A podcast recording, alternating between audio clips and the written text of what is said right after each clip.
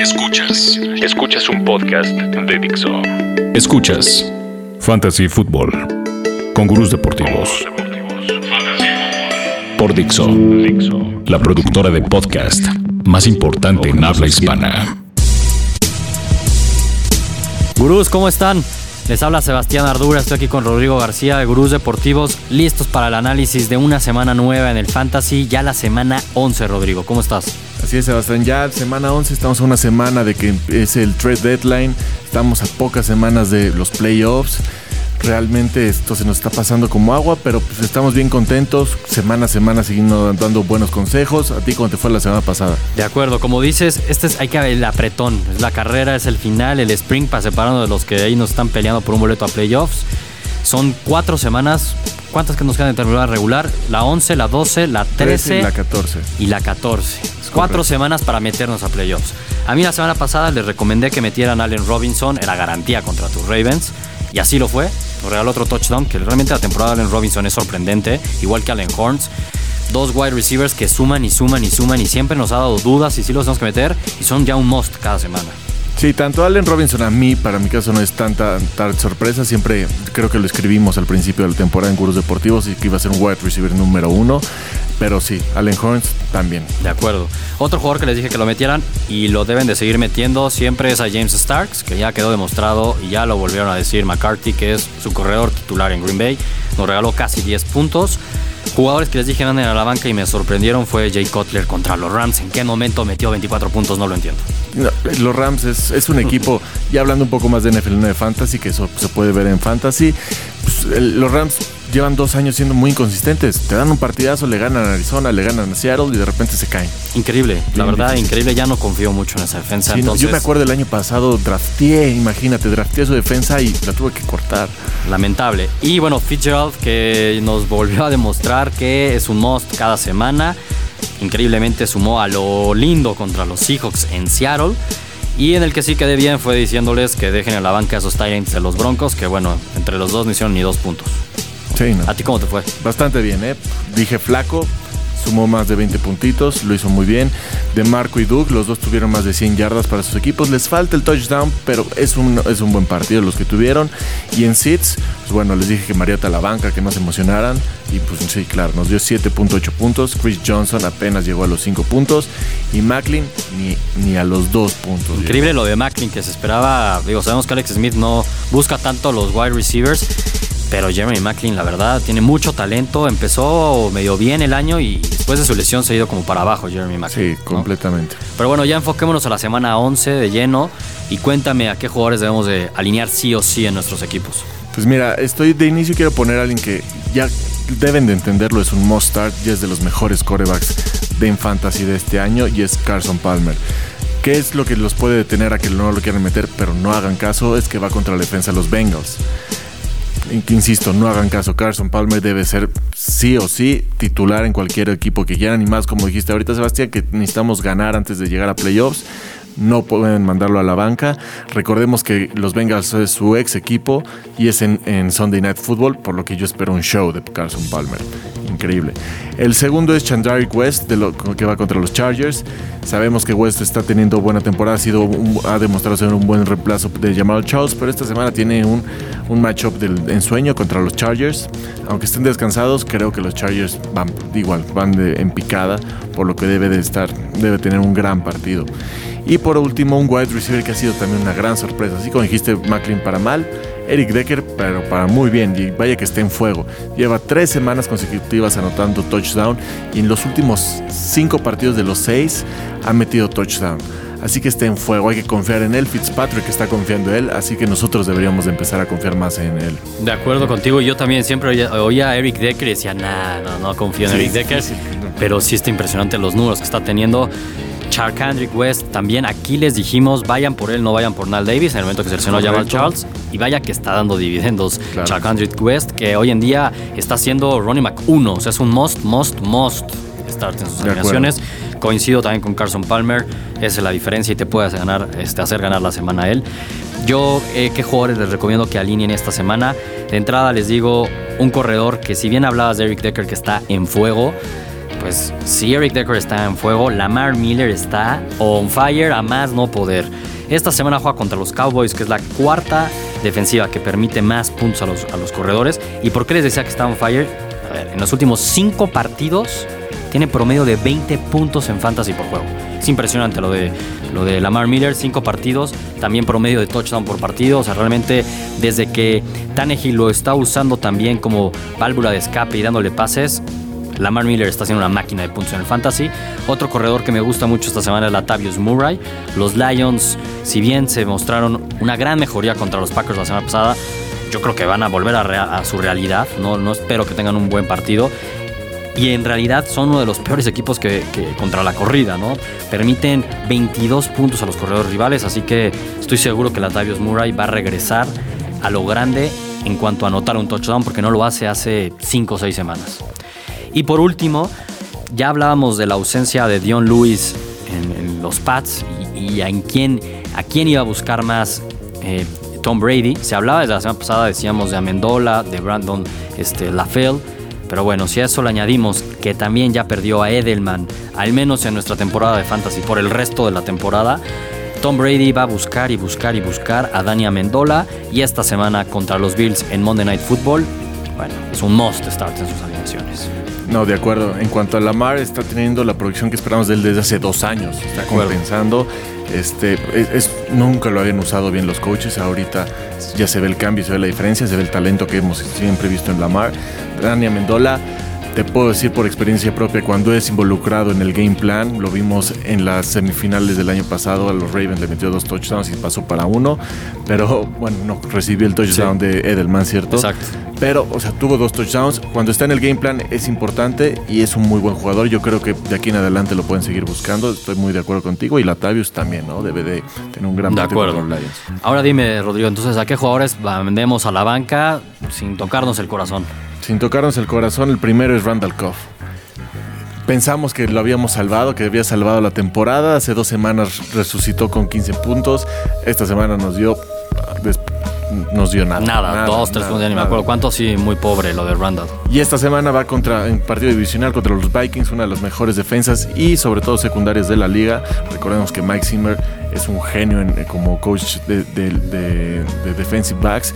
Entonces, yo creo que realmente, y aparte, Cobb no ha tenido ningún buen número espectacular en, su carrera contra los Vikings.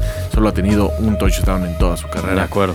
No, no podemos. Y además, Davante Adams, siento que está ganando más relevancia en, ese equipo de receptores. Lo buscó casi 20 veces la semana pasada en los Rodgers. Sí, Rodgers necesita más opciones. Si Cobb no lo está haciendo, o sea, necesitan por otros lados. Por eso los Packers están ahorita, su ofensiva está con grandes problemas.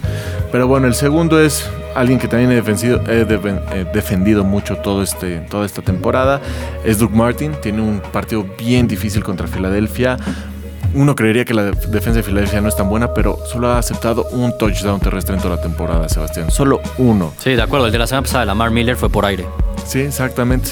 Entonces, este DVD, Doug Martin lleva aparte 5 o 6 semanas sin meter touchdown. Entonces yo no confiera mucho con él. Y por último es Justin Forsett de los Ravens contra los Rams. Los Rams son una... Ya vimos que lo que puede pasar con los Rams, pero yo creo que van a, rebotar.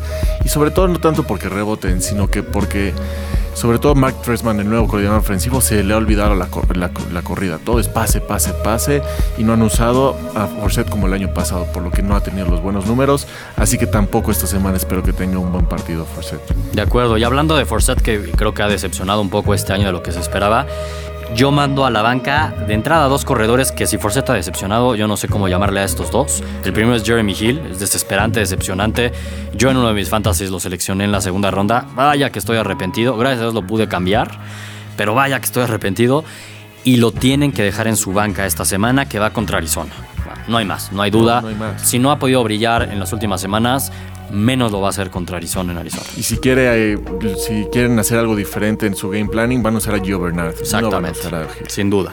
Otro corredor que también se esperaba muchísimo para esta temporada de él y ha sido un fracaso es Melvin Gordon. Eh, increíblemente, cada semana uno piensa, ahora sí lo van a usar más, es un novato, primera selección, tienen que darle más oportunidades pero simplemente es ineficiente. Y esta semana contra los Chiefs, que van a la alza y que su defensiva cada semana luce mejor, yo me lo ahorraría y lo dejaría en la banca también. increíble que Melvin Gordon lo compararon con Todd Gurley, ¿no? Increíble, y más bien se parece más a Trent Richardson. Sí, no, bueno. Increíble lo de Melvin Gordon. Y por último, otro jugador que también ha decepcionado este año, que seguramente fue agarrado en sus drafts en la segunda ronda, T.Y. Hilton. Si con Andrew Locke como su coreback no pudo brillar más que como un partido en toda la temporada, pues ahora imagínense sin Andrew Locke. Así que pues no la duden, con el dolor del alma, T.Y. Hilton, no vayan a esperar mucho de él esta semana, y menos contra Atlanta, así que va a ser bastante complicado el duelo que van a tener, así que para la banca, por favor. Sí, no, realmente de acuerdo, T.Y. Hilton, recordemos que es, una, es un arma para pases largos, Hasselbeck ya no tiene el brazo. Sí, no. Olvidemos esa, ese factor sorpresa. De, acuerdo. Y vamos, si quieres, Rodrigo, a una sección que nos ha ido, creo yo, bastante bien y no es tan sencilla. Es un poco hablar de los deep sleepers, sleepers perdón, jugadores que lo tienen menos del 25% de los equipos en sus ligas y que no necesariamente los recomendamos para esta semana, sino es de aquí a largo plazo.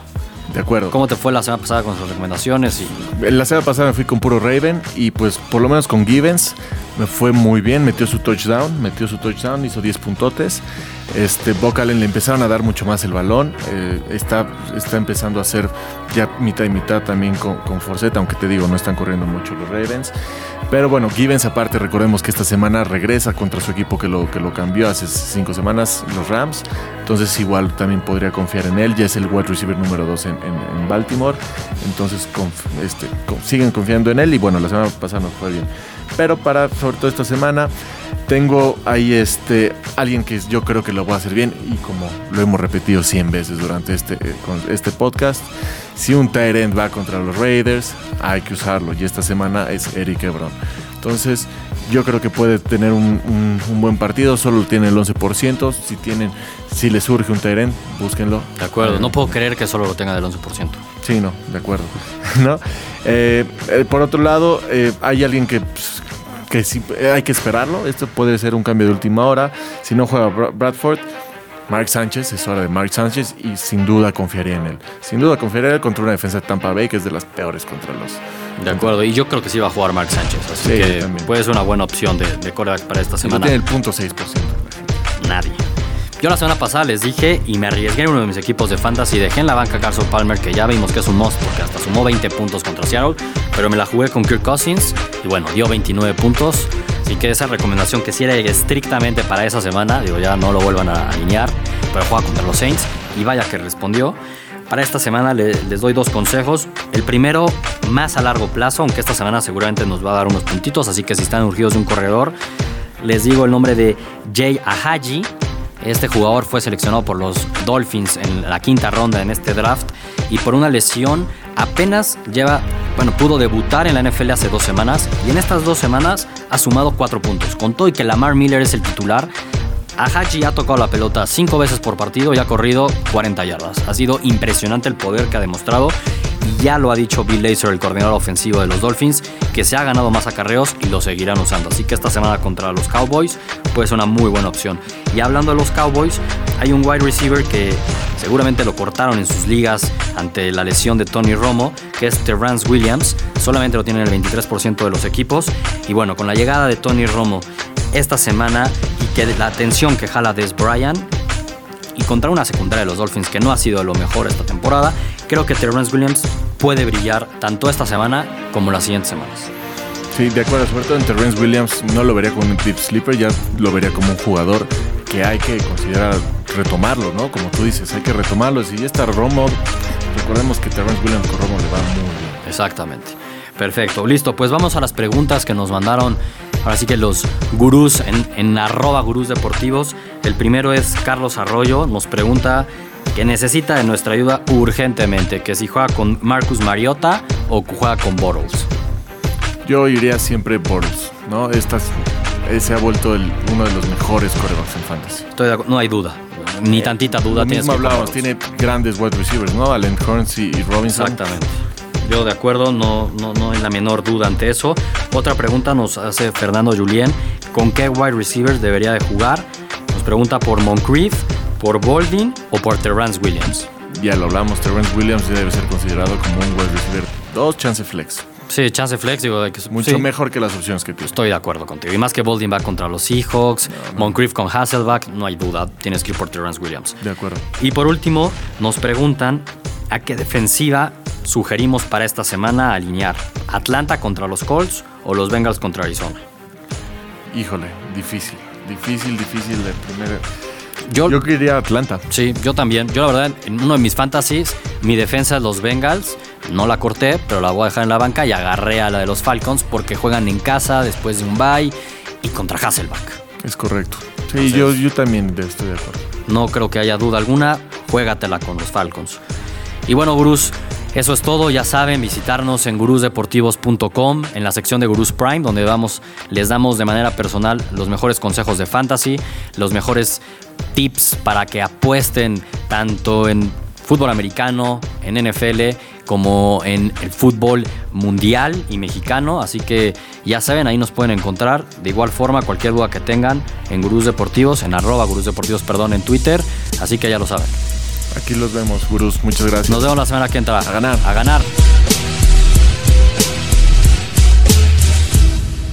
Dixo presentó Fantasy Football con Gurús Deportivos.